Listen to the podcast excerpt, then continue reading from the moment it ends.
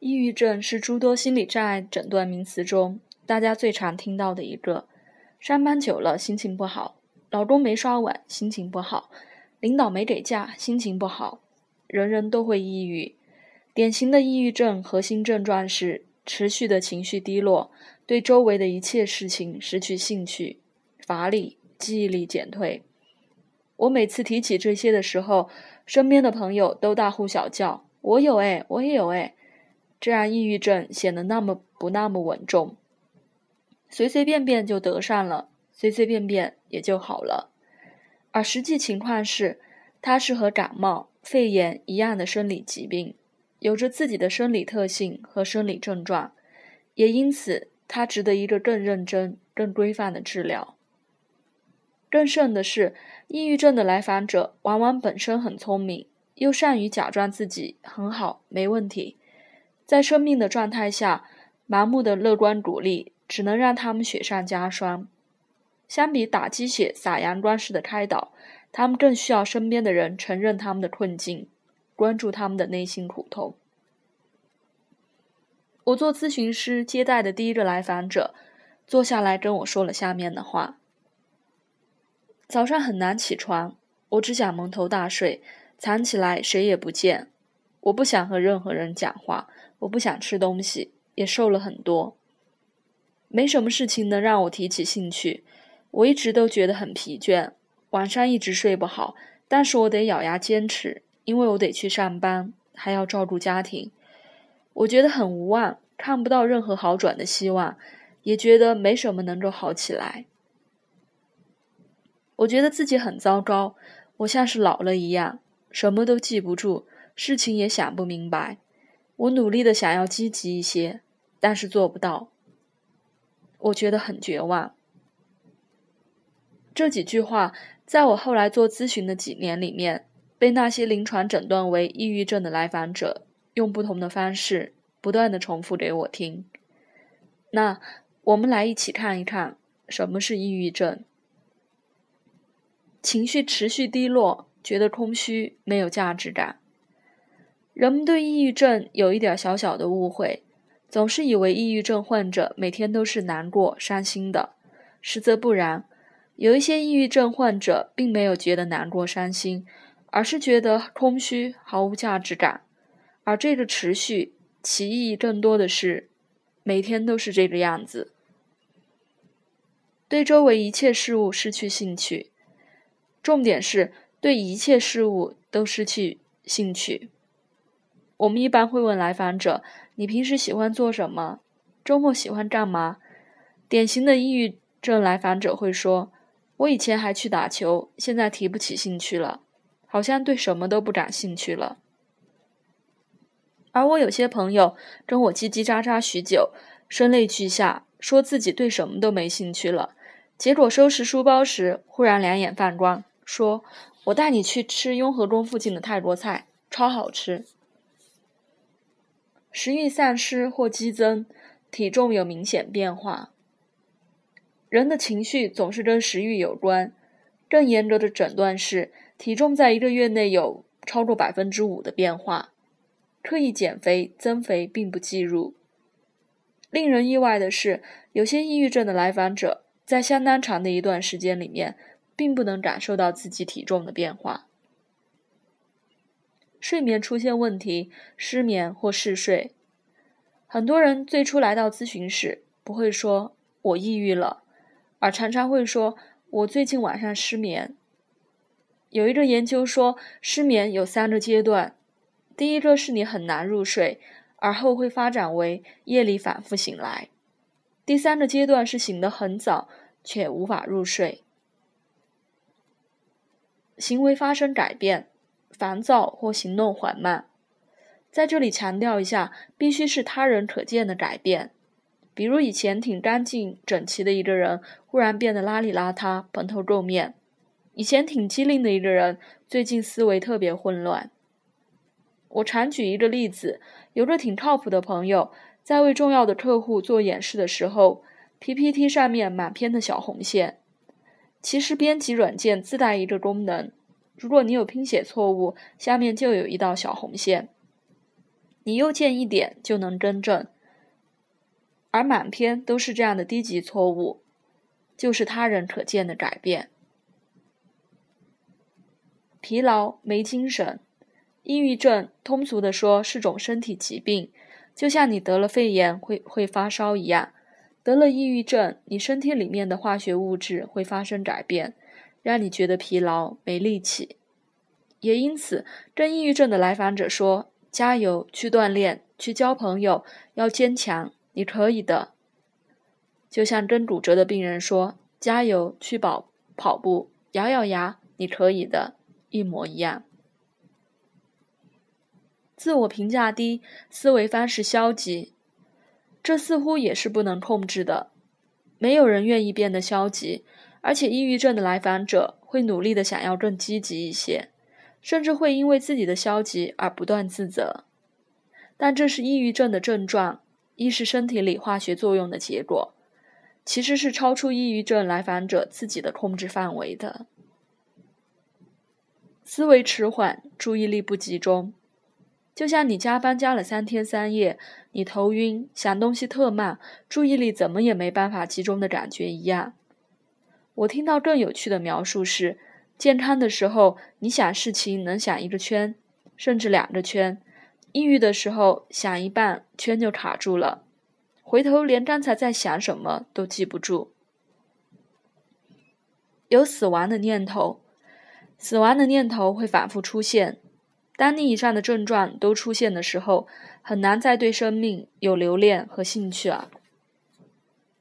持续两周以上，这是个更关键的标准。女生有时候在生理期期间，把以上大部分的症状都经历过一遍，或者生活中遇到某些事情，使得你有那么两三天滴水不进、哭泣不止。但是，倘若你出现以上很多症状，每天如此，持续两周以上，请一定寻求专业的帮助。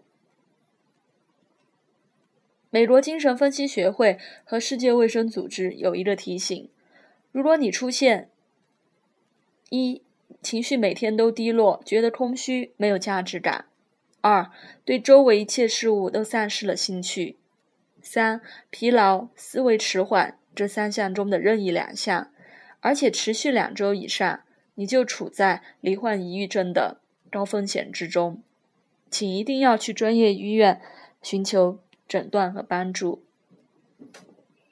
前面讲的都是重度抑郁症，更规范一些的翻译。应该叫做重度抑郁障碍，这是我们常常见到的一种，也是我们每每谈到抑郁的时候自然而然想到的一种。但其实抑郁症还有一些其他的亚类型。恶劣心境，恶劣心境更有点人格层面的意味。患者的症状不如重度抑郁症那么严重，不至于过分影响生活，但。患者情绪长期不好，易长期消极，长期到以至于身边的人，甚至患者自己，都认为他就是这么个人，他就这样。诊断标准之一是状态要持续两年以上，而恶劣心境的患者有极高的发作重度抑郁的可能性，这时候就叫做双重抑郁。而好消息是，恶劣心境和重度抑郁一样。其实是可以治疗的。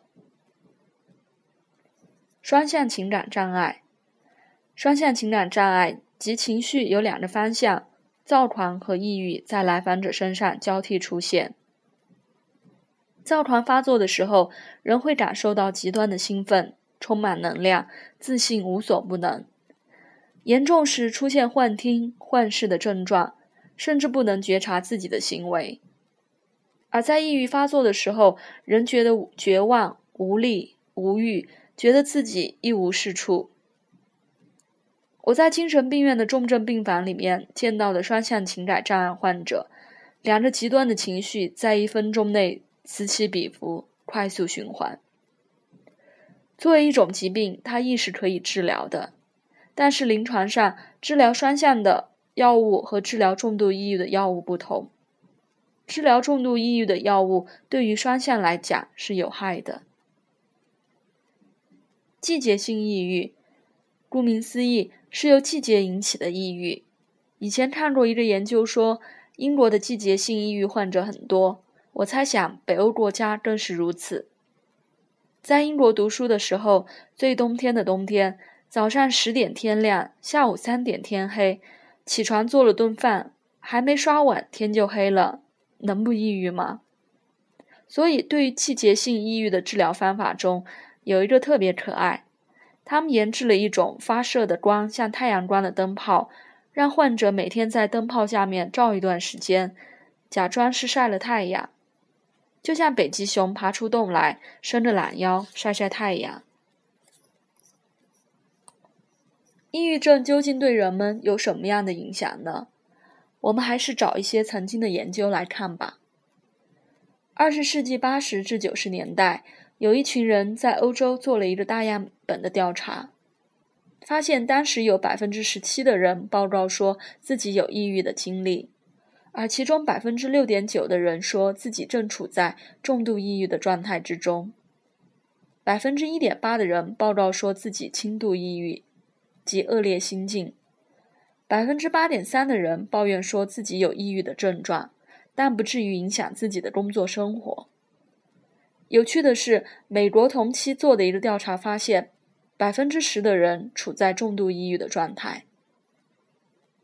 我很早以前看过一个文献，现寻不到出处，大概是讲在长长的一生中，有百分之七十的人会受到抑郁症症状的折磨。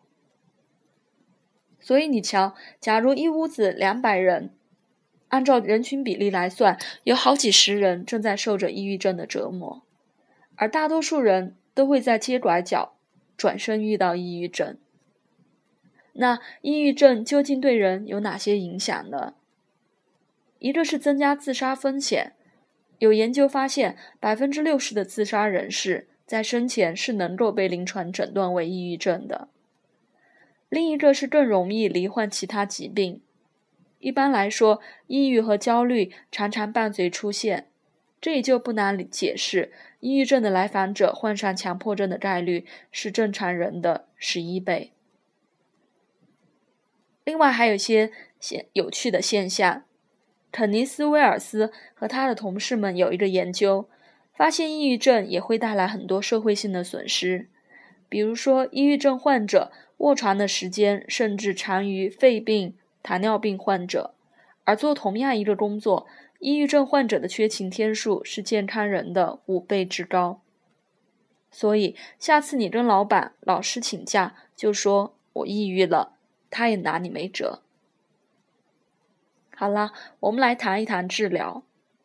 还是回到二十世纪五六十年代，科学家们发现，抑郁症患者大脑里面的神经递质水平是低于常人的。什么意思呢？